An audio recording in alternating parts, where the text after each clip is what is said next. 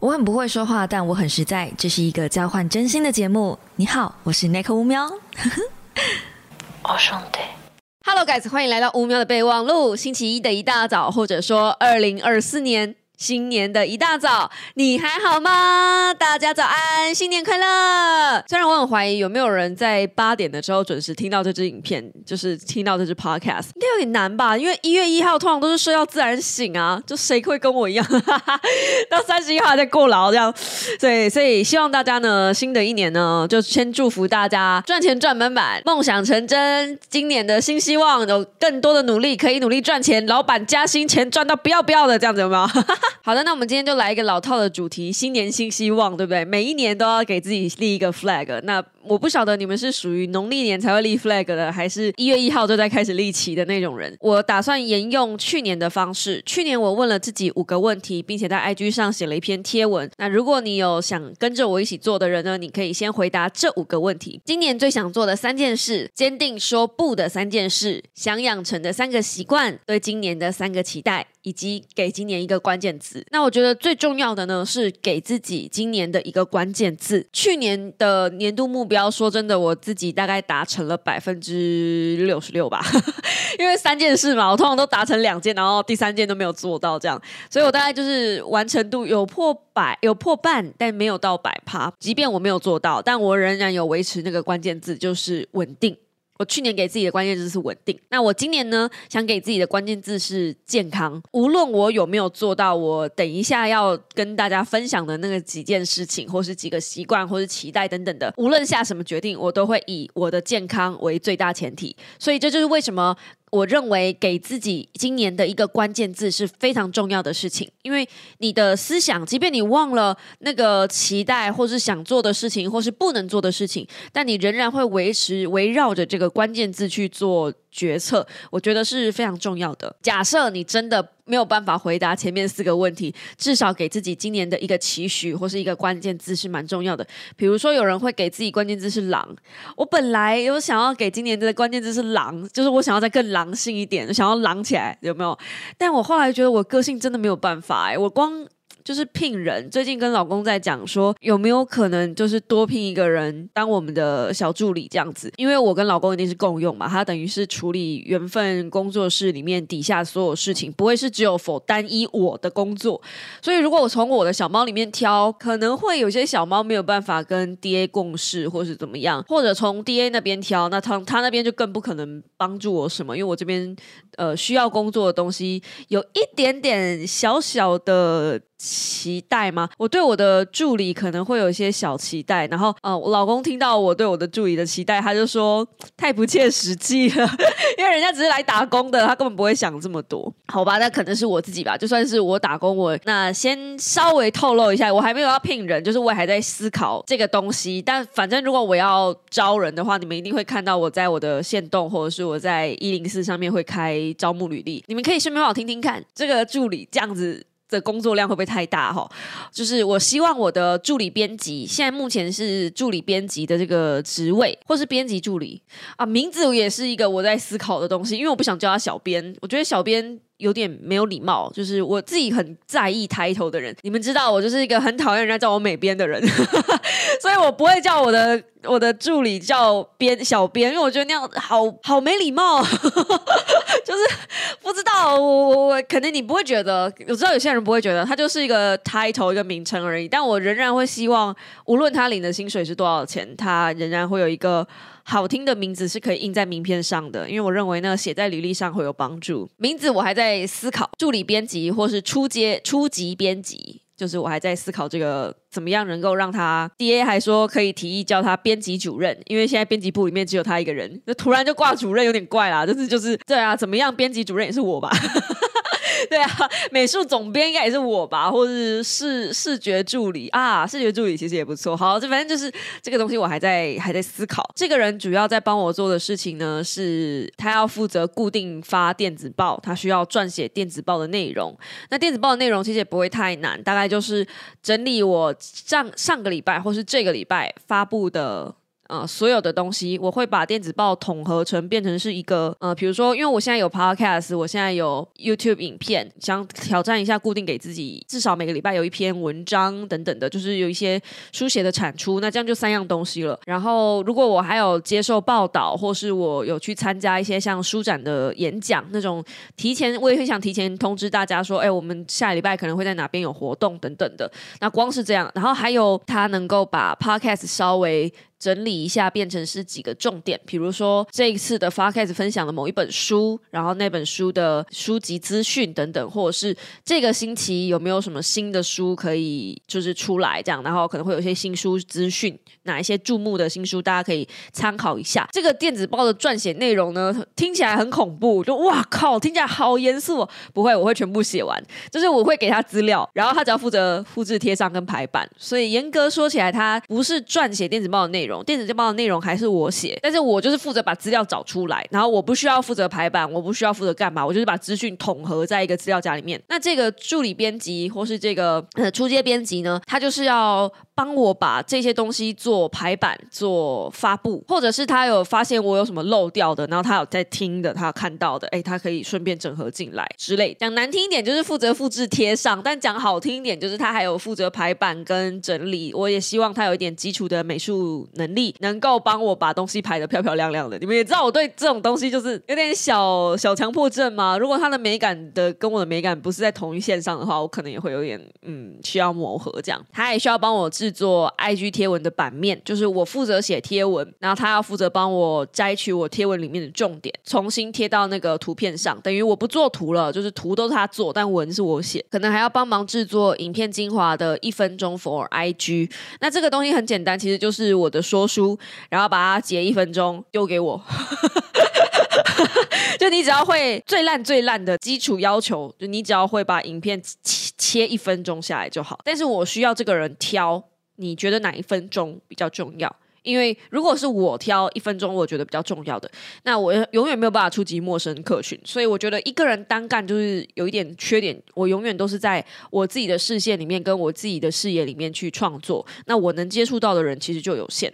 但如果今天是有一个不同的人进来，给我一个不同的观点，我会有比较多的想法跟激荡。这也是为什么我后来被老公说服说，哦，你应该找一个人，就是跟你一起创作这样。因为如果我还想发电子报，然后就像刚刚我讲的那样，我想要做。那么多事情，我想要做整合资讯。整合资源这件事的话，真的是需要找人帮我，而且不只是我现在的 podcast，我现在 podcast 除了乌喵的备忘录以外，其实定时还有一支是老公那边漫画一起聊，漫画一起聊上一支节目啊，其实我们聊的蛮深的，虽然是在聊麻辣先师、麻辣教师 GTO，可是里面其实有讲到很多现在我们认为教育的一些现况，然后也有讲到一些我觉得可以聊比较深的主题，试着想要把话题带深，然后老公也是很配合，他也是想要往深的地方聊。那无论是漫画一起聊的主题，我也是会想要把它整理进来，所以这个电子报其实不完全是我的。N i c o 乌喵的电子报，它比较像是缘分娱乐公司底下的电子报。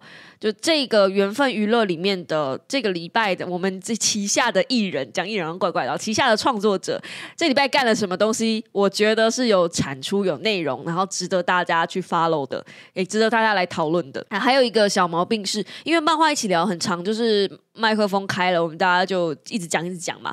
然后我发现里面其实很多时候我会口误，因为我要跟上他，然后我。又要同时间想说有什么东西可以思考，然后我可能对漫画或者是对动漫的领域又没有那么熟，所以我很常讲错作品的名字，每次都没有地方可以刊物，这件事情也是我很蛮难热的。就不要说他的节目好了，其实有的时候乌喵备忘录这边我也很常讲错东西，可是那是因为 podcast 基本上我就是开了麦我就一直讲一直讲一讲，你来试试看开麦一直讲一直讲，很多东西都是我在脑袋里面的记忆。其实朋友跟朋友聊天有时候会口误，可是你知道我在讲什么，我我。我本来以为我们之间有那种默契，但是我跟小猫有。那如果是新来的观众，或者是一些不懂我的酸民，他们可能就是觉得哦，这节目错误怎么这么多？所以我变成是没有地方可以刊物，我也很困扰。所以我会想要有一个地方刊物，那 podcast 或者是将来我不知道会在哪里有一个地方可以让我每个礼拜做一篇贴文的那个点，我到底有没有是需要发一篇贴文在一个特定的网站上，或者是呃写一篇贴文，然后就四散的发，我都还在考量这件这个工作内容等等。如果将来真的有一个人可以帮我的话，也许我会比较有心思去经营自己的网站。暂时这个工作量就是以助理编辑现在能帮我的，他还是只有复制贴上这个功能的话，那我应该还是会考虑比较倾向，就是所有的贴文、所有的撰写内容还是以粉丝团跟 IG 为主。因为也只有这两个频道会有人下广告，有厂商给案子，就是这么实在的话。我经营我自己的平台流量，我是等于把粉丝抓住。可是我如果经营 IG 或是 FB 的话，我是触动陌生流量。那我现在目前需要的是。更多更多的人看见我，去触动陌生流量，让可能喜欢我的人去喜欢我。当然啦，这都都还在考量中，所以你们就知道，其实经营平台或经营自媒体，其实没有那么的简单，不是真的写写文、发发文案、拍拍片、剪剪片就可以了。它后面还有很多的 mega 这个东西，到时候我会跟我的，如果真的有这个人的话，这个人需要具备的能力呢，他需要具备重点整理的重点整理和组织力，因为我希望我不是一直的。让他做复制贴上的工作，前期我会复制贴上，并且我会告诉他说我是怎么样摘选重点的，我怎么样思路，我这个东西怎么编排，我会做一次两次给他看，然后我会希望经过试用期之后，他能够自己有抓重点的能力跟组织能力，然后我会希望他有使用社群的习惯。然后基础剪辑影片的能力，废话，他至少要剪一分钟下来吧？他至少要知道用那个短影音的那个软体剪映有没有？至少要知道怎么剪前面、剪后面，然后抓中间的一分钟吧。最烂最烂就这样。那进阶一点就是他能够截取片段，然后把它凑成一分钟。然后再更进阶呢？再更进阶就是他能够截取片段抓一分钟之外，他还能够。把那个规格改成 IG 能够用的规格哦，不是，你们该不会以为他抓了一分钟给我，我就能用吧？我的说书是横的，IG 是直的，所以如果你要把横的改成直的，这中间又有一点没感。中间有事情要做，所以基本上他帮我抓一分钟，我还要自己再把它后置变成 IG 可以上的东西。好，反正他能够一开始帮我做的东西，都只是帮我把素材准备好，或是帮我把素材拼起来这样而已。但我希望最后最后他能够做到的是，我交办他之后，他就能够帮我自动把后面的东西处理掉。对，这是希望啊，希望不强求，所以希望。然后他需要有基础文字的。写作能力就是发贴文的能力，因为不只是我这边要发贴文嘛，有时候像发电子报，你总不能发了一篇空白的文章出去，你至少要有主旨吧。那有时候我会希望他帮忙发一下 IG，帮忙发一下 FB，那他也可能会需要撰写一些简单的文章，不只是我这边。D A 那边可能也要，但是就是一般跟朋友聊天的时候的那种语气就可以了，不用想象的非常非常复杂严肃，这样需要写成大篇的论文，不用不用不用不用不用，就是一般我们在发文的那种语气就可以，他至少要会有发文的能力。那加分项目就是有第二外语，然后不排除接触新的资讯，喜欢看书，喜欢玩游戏，是重度的 D C 群使用者，大概是这样。目前就是还在思考这个人到底找不找得到，然后我有跟身边的朋友聊。我说，我希望这个人他不是专职在做我的工作，因为我们希望的还是找比较像是兼职，所以我希望这个人可能会是这样的人，就是他是已经有在工作，但需要想要下班之后再做多做一点，帮自己加薪，或者是他是家庭主妇，或是家庭主夫，可能平常没事在家，然后想要赚点零用钱，再不然就是本来就是打工族，然后身兼多职，然后想要多再兼一份工作来就是稳定自己的薪水。水等等，反正我们这份工作，如果我真的找人了，这个人没有办法，没有办法，绝对没有办法，单纯靠这份工作养活你。可是他能够帮助你，能够多一点点钱，让你比较简单的去达到财富自由那一步。就是多那一一步，one step，没有到很大一步，就小小一步，但小小一步是你登上月球的大大一步。哦，没有啦，那是阿姆斯特阿姆斯壮讲的，对，所以我还在思考这个人的可行性，然后我也在思考我自己把这件事情干掉的可行性，因为就像我说的，如果电子报我已经帮你找好了，最后只差排版，那为什么我不自己来呢？这就是我跟老公在 concern 的点，就是老公觉得我应该要把多丢一点工作出去，不要把每个来的孩子都当白纸一样，就是你应该要多丢一点东西出去。但我总觉得一开始就丢一大堆东西出去给人家，人家会吓到吧？就哇，这工作量也太大了吧？那那而且你知道，十个 YouTuber 有九个半在找人的时候都翻车啊。我真的很害怕，就是你你你发的电子报出去，你代表的是我的名字，所以我就不能够随随便便找一个人来帮我发电子报，所以这我会有心理上的压力。那包含制作 IG 版面贴文，我自己做，我可能就是半个小时一篇，一个小时一篇，包含写文章的时间。然后做图的部分可能就是十二十分钟，但如果说今天找了一个人，我要教会他，然后到我要请他发，到我要确定我们中间的流程，我可能要花掉半天甚至一天，还不一定教的会，可能要反复一直教。那为什么我还要浪费这个时间教一个人？我为什么不自己做就好？后来我就想想，这些东西我没有办法自己做，就差一个排版，顶多再个一个小时。就就就很难吗？就如果排版公版下来，我也定了，那他真的只要把资讯套进去、套进、套进去就好了，就好像也没有需要到非常非常困难。就嗯，好像我也可以自己做。反正我就是这样子，我就是每次要找人的时候，我都会嗯，好像我可以自己做，然后我就自己包下来了。所以我的工作就变得越来越多，但也意味着我就越来越强，甚至包含所有的行销那些以前的东西，以前我不会。那你要最快学会一样东西，就是你的工作上需要它，没有它你就。没办法赚钱，这样子你就很快能够学会一个技能。我自己找，我自己是这么觉得，我的经验是这样告诉我的。你们可以到 IG 去私信我，或者是到 YouTube 下面留言，就是你们觉得这样子的工作量会很吓人吗？如果我们是给时薪的话，这样的工作量会很吓人吗？那如果是你的话，你觉得这样的工作量大概会需要多少的薪水呢？就是我也想知道，我开大概多少薪水，是不是跟大家的期望是一样的？当然我知道是越高越好了，可是我们不可能给你多高多高。这样现在目前我们讨论的结果，比较想要用打工的方式，个礼拜固定给几个小时的。预算，然后你就是把我们交办的事情做完，因为甚至他可能一个礼拜只需要帮我做这件事情而已，他其他事情好像都不用做，这样。因为 I G I G 贴文也不是天天有，然后电子报也不是天天有。就是本质上是一个很轻松的工作。如果给你每天三个小时，然后一个礼拜五天，其实好像好像真的蛮轻松的。我自己是这么觉得啦，但我不晓得大家是不是这样想，所以我也会想听一下你们的意见。就是我还会想到未来性，他能不能学到什么东西啊？对，反正我就是，哎，我是不是不要找人来 来折磨自己？好的，回到今年的新年新希望，我们先来回答三件事情。今年最想做的三件事，第一件事情就是健康检查，因为去年我们四月份开了缘分嘛，run 到今年十二月，老实说还没有满一年，但是我们的公司已经开始有盈余了，所以呢，我就问老公说，那能不能用这个盈余的费用，我们来做一个比较完整的健康检查？因为我听说要照那个大肠镜，要做比较深层的健康检查的时候，大肠镜哎是要去喝泻药的，一天。然后完整的把那个肠胃清掉啊！我就我听到之后我就觉得哇，好棒哦，可以清宿便，而且听说是全身麻醉嘛，然后你就可以好好睡一觉。我说天啊，你可以清宿便，然后你可以好好的睡一觉，还有什么比这更好的吗？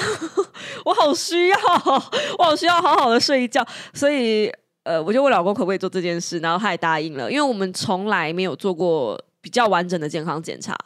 呃，至少我自己是没有的。我我做过的最贵的健康检查就是三千块一次，然后有抽血，有抽血吗？有抽血，对，有抽，有简单的抽血验一下这样而已。可是那是很基础的健康检查。然后上一次做完整的健康检查，好像是进维新的时候。你看多久了？我们没有个十年，也有个八年没做健康检查了吧？健康检查这件事，我觉得势在必行，是一定要做的。而且自己做自媒体，然后这么长熬夜，我真的也有点怕怕的。再加上前阵子。我发现我盯着某一个地方看的时候，会有黑色的影子这样飘过去，我就很怕是飞蚊症，超怕哎！因为飞蚊症是我记得是不可逆的一种状态，但是眼睛只要休息，早初期眼睛只要赶快休息，赶快去睡觉。本质上的飞蚊症是可以，那个状况会好一点。可是如果长时间一直发现的话，那就会变成很严重的飞蚊症。然后我上个礼拜吧，就是熬夜熬了一整个礼拜。呃，圣诞节这一阵子就是常常要要需要大量发文跟发影片嘛，所以我大概从十五号一直。熬夜熬到二十几号吧，我到最后一天 d a y l i n e 好像二十二号还在赶，所以就 有一种哦，好好想死，真的很想往生这样子，不如让我死了吧，这比就是 这比这比死还痛苦，这样真的不要这样，就是不要超接案子，然后不要去接一些人情债，这也是我这个决决定要做的事情。总而言之，只总而言，我我我希望是一个好好的健康检查，因为我真的觉得我快快快被弄到不行了，所以健康检查是蛮重要的。第二件想做的事情是。整和资源，就像我刚刚讲的，我想发电子报啊，我想要把零散在各处呃的资讯有一个地方可以统合起来给大家。就你不需要再追 IG，你不需要看 DC，你不需要再 follow FB。我觉得现在的粉丝很辛苦诶、如果你真的很喜欢我，你需要你有很多地方要追要去。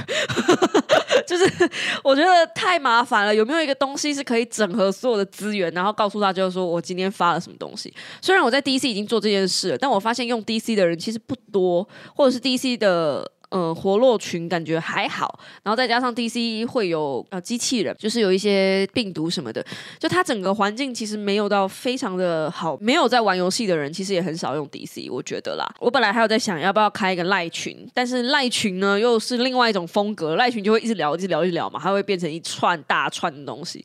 我也怕赖群我跟不上。好，反正明年就是整合资源。对，如果再开一个赖群，还是你们觉得我开赖群就好了，我不用开电子报。我我希望大家真的能给我点 feedback，好不好？然后第三个是挑战自己，对我还想挑战自己呢。但这个挑战自己其实不是工作上的挑战，我觉得我工作面上的挑战已经够了，就是 enough，enough is enough。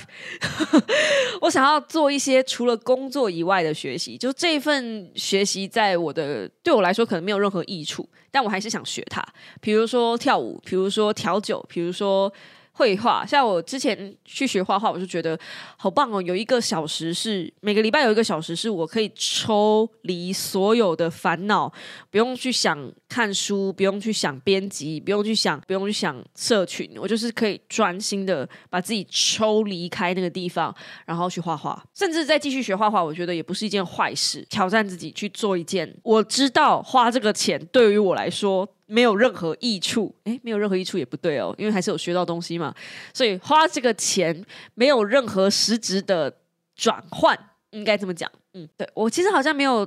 太刻意在赚钱这件事情上，但是我会很想把我所有学到的东西、接触到的好东西、用到的好东西都分享给大家，所以我无时无刻都在想：哦，这个东西能不能够变成 IG 贴文，能不能够拍成影片，能不能够做成 FB？到底谁会这样思考逻辑，就很不健康哎。至少我自己是啊，我真的觉得这样很不健康。好，所以嗯，挑战自己，但是是这样子的挑战，有一个这样的 buff 在。那今年坚定说不的三件事呢？一是不乱乱花钱。我之前说我买了一个大台的那个读稿机，我到现在还没用，因为那个读稿机好像没有办法架在我的脚架上。然后那个读稿机浩浩荡荡花了我五千五，我现在就不知道大家拿那个读稿机怎么办。这就是乱花钱的一个案例。应该还是要用它吧，就是对我都飞蚊症了，还想怎么样？应该还是要用它吧，还是要想办法用它，想办法让它 working 起来。第二个，我想要就是坚定说不的三件事。第二件事情是不批评别人，这对我来说超难的。我以前会去批评别人，是因为我觉得我很怕小猫们看了之后会被这样子的观念影响。但我后来觉得，本来就是每个人会有喜欢跟不喜欢的东西。以后不喜欢的书，我就说我不喜欢，这样就好了。我不用在公开平台，像是 podcast。这种地方大拉拉的骂我，以后要骂书我就关起来，关起门来在会员频道里面骂就好了。真的不需要把自己的那么多的意见分享给那么多的人，因为并不是每个人都能够在第一时间了解你所有的脉络，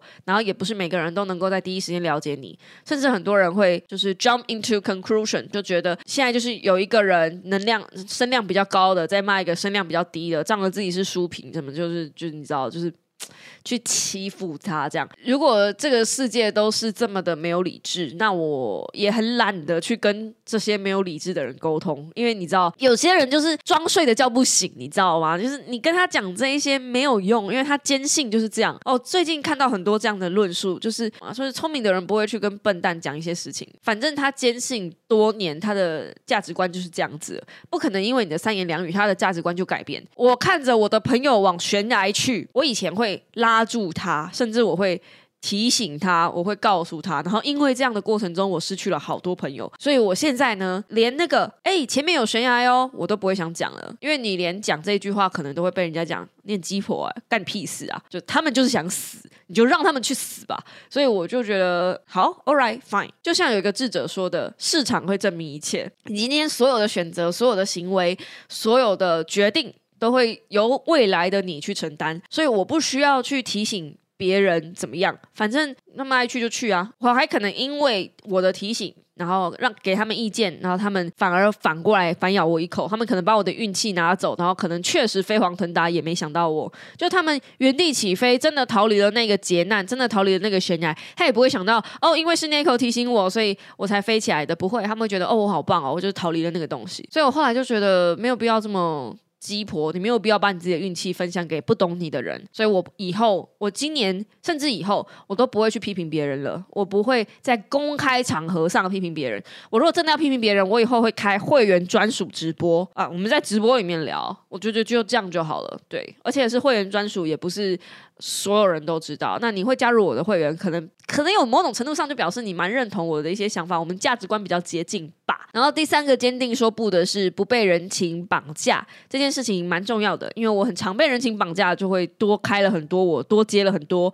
工作，然后可能是没有钱，甚至是费用很低的，可能只有两三千块，然后可能要炸掉我一整天的时间，这样相对比较没那么划算的工作嘛，可以这样讲吗？今年坚定说不的三件事，而且不被人情绑架，我也不会乱开一些有的没有的团，就很棒。对我明年真的不想开团了。今年想养成的三个习惯是两点以前睡，我已经可以看到那个完全就是不可能达成的了。两点以前睡也太难了吧？好，但是我曾经有过，就是。三到五天两点以前睡哦，那阵子天天心情都很好，然后天天精神都很好，觉得做什么都特别有力量，是不是应该要这样？好像每天都应该要这样。那有些人会听到这个两点以前睡好像没有什么太难，但真的对于我们这种工作心态来说是稍微偏难一点点。固定时间阅读哦，我现在都是夹缝中求生存，比如说。上厕所的时候啊，搭捷运的时候啊，都是夹缝中求生存，在工作跟工作之间找缝隙读书。我觉得这个实在是太不健康了。因为明年也是不被人情再绑架的话，工作量应该会比较低，那应该也就比较多的时间去看我自己想看的书了。然后还有书写习惯嘛，就像我刚刚讲的，我想要以后每个礼拜至少至少每个礼拜还不确定什么时候，但是有一个固定时间。书写写完了之后就发上去哪边，或是甚至不发，我就是单纯有一个固定的书写习惯，也不一定要写很多字，一篇短文，甚至是什么一百字的东西都好，反正我就强迫自己每天都一定要写一点东西，这样把书写习惯找回来，才有可能更逼近。出书的那个目标吧，嗯，到底要不要出书呢？我也还不知道。好，对今年的三个期待是完整公司营运模式，就像我前面刚刚讲的。然后第二个期待是喝水、上厕所跟睡觉。你看我今年至少有两件事情已经写到两次睡觉了，甚至健康检查都是为了睡觉。你看我多想睡觉。可能你会觉得很奇怪，上厕所跟喝水为什么要有期待呢？是因为我只要一忙起来，我就是不喝水、不上厕所、不睡觉，陷入心流，很容易这样。那专心进入心。有的人应该能够懂吧，就是。有的时候你专注在一个状态下，然后你可能两三个小时就去了，然后你会发现哇，这段时间都没有喝到水，很可怕。嗯，我希望不要这样。然后对今年的最后一个期待是有个加非物理，这个写在去年的期待也有，就是在二零二三年的年度目标也是有一个加非物理。那我会继续写这个期待，是因为我觉得我去年嗯没有完全达到这件事情，就是还不太像是我自己有一个家。我一直在思考什么叫做有个家这个事情，我还没。找到答案，所以我在今年还是对于这件事情有所期待。然后最后呢，我给今年自己的关键字是。Hashtag 健康，因为我觉得没有健康真的什么都办不到，只有拥有健康才有可能留得青山在嘛，不怕没柴烧嘛。虽然我是最没资格讲这句话的人嘛，就是忙得跟鬼一样，但终究我是希望能够做到这件事的。其实我今年有一个目标人物，就是类似偶像吧，我觉得他能够做到这样子，那为什么我不行？就是。有一个叫娃娃的创作者，嗯，他其实是一间创意公司法乐的大老板，我就觉得他好厉害，他一直在开直播，一直在输出自己的内容，而且他开直播还不是只有在一个地方开，他在 IG 开，在 Line 开，现在又经营了自己的 TikTok，我就觉得他好强哦，他怎么办到的？就是一直在输出内容，还有自己的线上课程，然后还会去线下讲课，我就觉得天呐，好厉害哦！然后我就跟老公讲，然后老公就说：“你有没有注意到他是法乐广告？”公司的老板，你有注意到这件事吗？然后你有注意到他有聘请一个团队在做，就是自媒体嘛？然后他就说，其实你跟他也只差一步了，你知道吗？因为你也是每个礼拜有 podcast，然后就是这些工作量你也是自己一个人做。我每次在看人家做到某些事情的时候，其实我不会想到他背后是一个团队，我会想到哇，他好厉害哦，他一个人做到这么多事，就是他我的我的脑意识都是一个人做到这么多事，因为我是一个人做到这么多事，然后我都会觉得是不是我应该再更努力一点，因为我并没有做到别人做到这么多事情。那如果是一个人的创作者会是什么样子？其实我一直都没有想象到。一个人的创作者可以经营到怎么样的规模？我只是单纯觉得这些东西都是一个创作者应该要做到的。因为你的观众，我的观众，并不会体谅我是一个创作者，就因此比较 follow 我，因此比较听我。我觉得不会。我觉得如果今天我说的是观众哦，不是小猫哦。今天如果只是一个路人，他会因为你是艺人团队而稍微体谅你吗？我想现在大家已经没有这种温柔的心情了吧？唉，毕竟现在连被人家骗都。我就是我，我觉得身为创作者，好像连被骗的容忍都没有了。就是我如果被人家骗，然后我拍个影片放到网络上，可能还会被攻击。你怎么那么笨？你怎么被骗？你怎么没有去审查对方的身份背景呢？等等，我就觉得这个社会已经开始对创作者越来越不友善，也对创作者的标准越来越高的状态下，他们怎么可能体谅我是艺人团队？可能我没有办法尽到查证之时，所以在这样子的情况下呢，我就觉得我有很多东西没有做好，也很，我觉得我还可以。更好，就是我觉得我好像应该还要做到更多。我觉得我应该要更努力，才能让大家喜欢我。虽然我老是在讲说我不 care 你们怎么想我，确实是不 care，但是我也不希望大家讨厌我啊。就是我不希望那个极端是在很两极的，你知道吗？就是我希望大家是一个朋友的状态，然后君子之交这样的感觉。就就哎，我自己也很矛盾。好啦，那反正总之，以上就是我的二零二四年度计划，一月一号开始，不晓得能够完成多少，反正也很鼓励大家，就是跟我一起来完成自己的年度目标。年度目标定了之后，不要害怕它做不到，因为年度目标这个东西就是拿来失败用的。喂，年度目标呢？如果你害怕失败而不去定目标，那你就没有目标可以往那个地方前进。与其这样，那你不如定一个目标，然后告诉自己失败了也没有关系，至少我们有个方向，我们正在往那里去。我觉得那会比较好一点，也会比较健康一点。至少你的人生不会在原地打转，不会只有公司、家里、厨房、厕所、床五点一线。对，不要是这样子，那真的工作太不健康了。我看过那样的的人生，就是被致日。化之后，你就再也没有其他的兴趣、生活跟热情了。人生一辈子就这么一次，它是不能重来的。也许可以，也许你相信投胎论，但是你也不会有现在的记忆了。所以，不如好好享受，好好掌握。你可以享受，可以呃努力赚钱，然后在中间找取那个平衡，然后用力的往目标前进。无论达到与否，我相信大家都会过得很愉快的。二零二四，很愉快的这一年。好的。就祝大家新年快乐啦！我们下一支 podcast 再见，大家早安，拜拜呀。